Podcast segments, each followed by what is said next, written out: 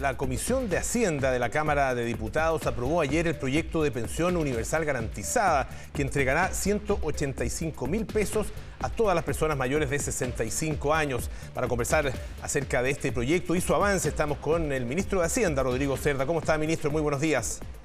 Hola, Pablo, ¿qué tal? Gracias por invitarme.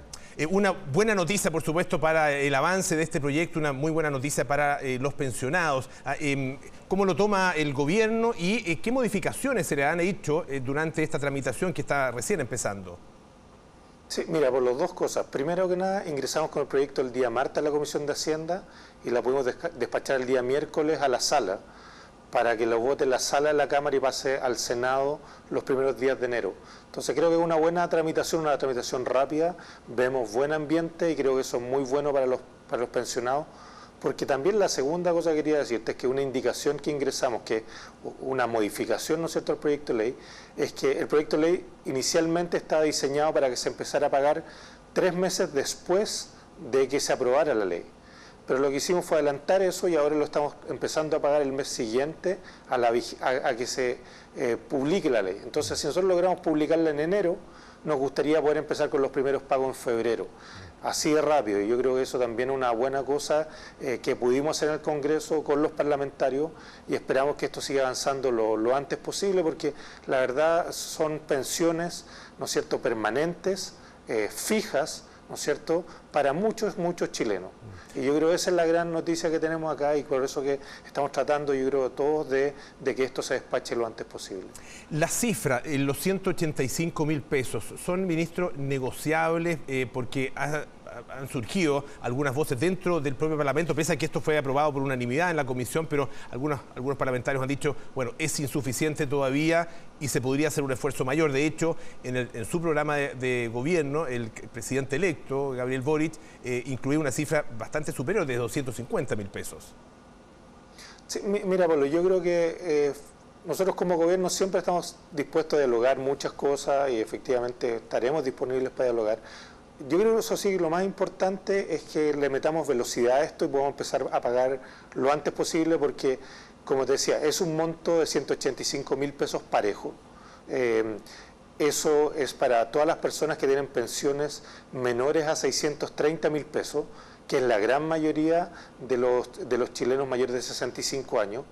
Eh, y por lo tanto creo que es una gran noticia. Entonces, ojalá lo podamos hacer lo antes posible y lo que tenemos que conversar, sí estamos disponibles como siempre a conversar en el mejor espíritu, eh, pero siempre pensando en los pensionados y que podamos, disculpe, creo que está mal la palabra que yo ocupe, los pensionados, porque este no es un proyecto para pensionados, este es un proyecto para mayores de 65 años. Y ahí aprovecho a explicarle a una persona, si no está mirando, si usted es señor, señora, tiene 66, 67, 70 años y usted no se ha jubilado, usted también va a poder acceder a estos 185 mil pesos, porque este es un beneficio que es para mayores de 65 años, no para pensionados, necesariamente. Hoy día el sistema que tenemos de pensiones solidarias, que también creemos que es un buen sistema, pero ese sistema está solamente enfocado a los pensionados. Y yo creo que también esa es una gran diferencia que estamos teniendo hoy día. Entonces, por eso que también yo creo que quisiéramos que esto se despachara lo antes posible y le llegara a todos esos chilenos que también no están recibiendo ninguna ayuda al Estado, que son mayores de 65 años y que también lo merecen.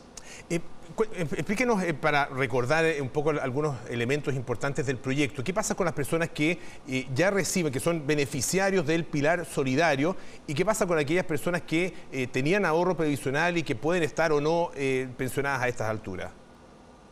Claro, entonces mire, hay distintos entonces aquí hablemos de los mayores de 65, ¿no es cierto? Y los mayores de 65 tenemos distintos grupos. Hay algunas personas que tenían acceso al sistema del pilar solidario. Eso es dentro del 60% más vulnerable de nuestra población. Pero por lo tanto era un grupo.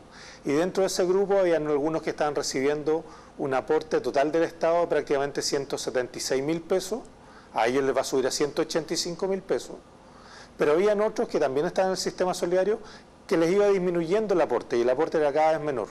Bueno, ahora lo que vamos a decir a todas esas personas que independiente, bueno, de si usted tiene una pensión mayor o una pensión menor, usted va a tener un aporte todos los meses del Estado a través del IPS de 185 mil pesos a sus cuentas corrientes.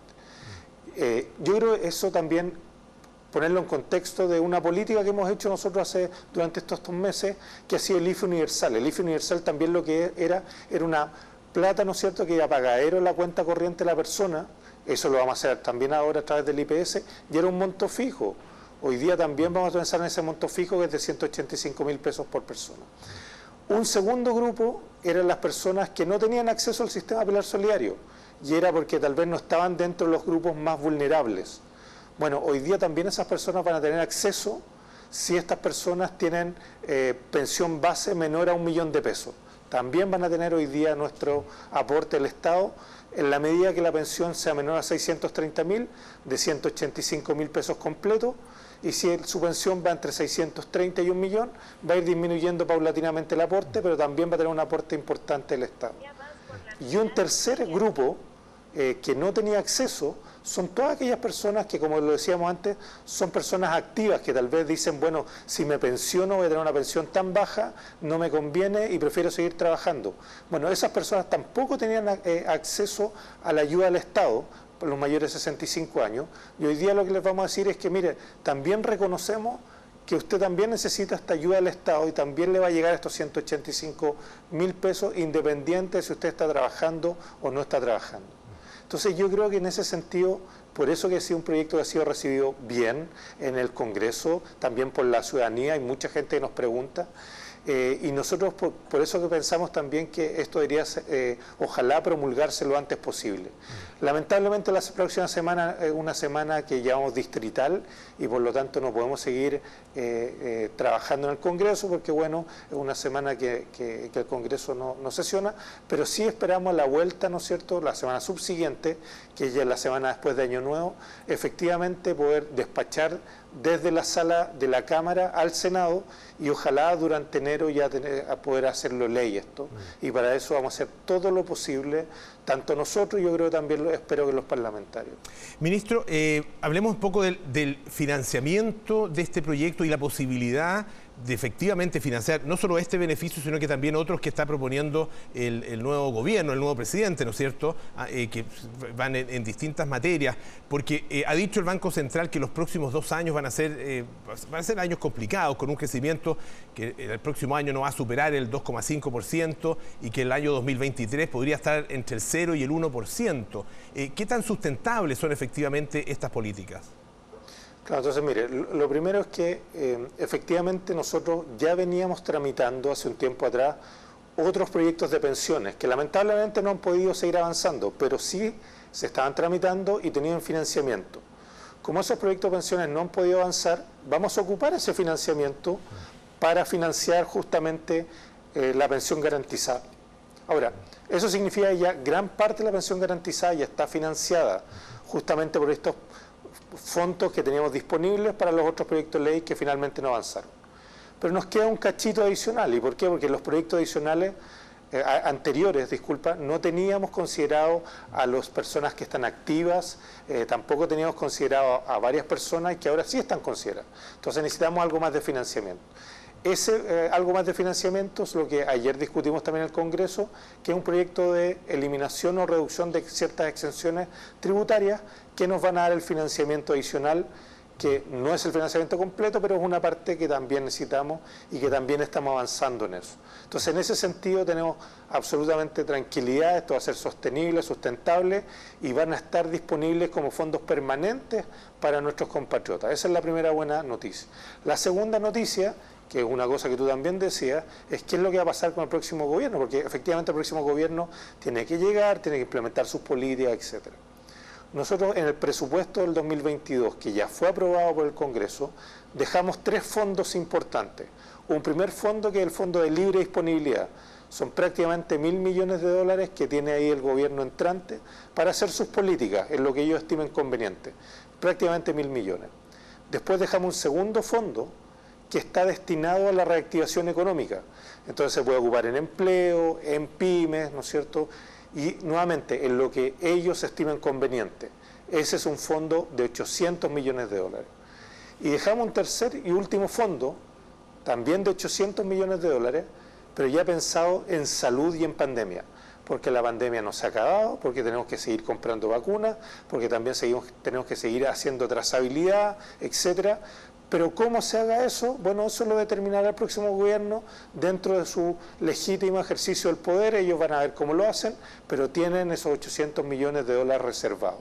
Queremos que todo eso les debería dar la posibilidad a ellos que entren tranquilos, ejecuten sus políticas, hagan lo mejor posible por el país, que es lo que queremos todos para que esto siga, ojalá también, lo mejor posible.